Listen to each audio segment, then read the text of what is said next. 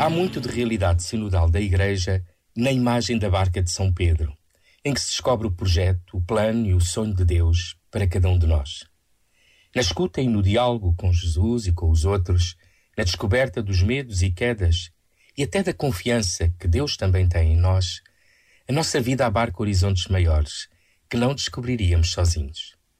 A vocação é sempre única e pessoal fruto do encontro com o pescador de todos os mares que nos conhece e ama e quer o melhor para nós. E até as nossas fraquezas e pecados não são obstáculo ao seu chamamento. Quantas vezes se tornam rampas de lançamento para confiar e agir, mais seguros na Sua palavra do que nos nossos dons e capacidades. Este momento está disponível em podcast no site e na app da